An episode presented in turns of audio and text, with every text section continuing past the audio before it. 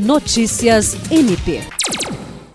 O Ministério Público do Estado do Acre, por meio da primeira Promotoria de Justiça Especializada de Defesa do Consumidor, promoveu uma reunião por videoconferência com o Instituto de Pesos e Medidas do Estado do Acre, IPEM, como parte do inquérito civil 06-2019, que visa apurar possíveis aumentos abusivos no serviço de energia elétrica em Rio Branco.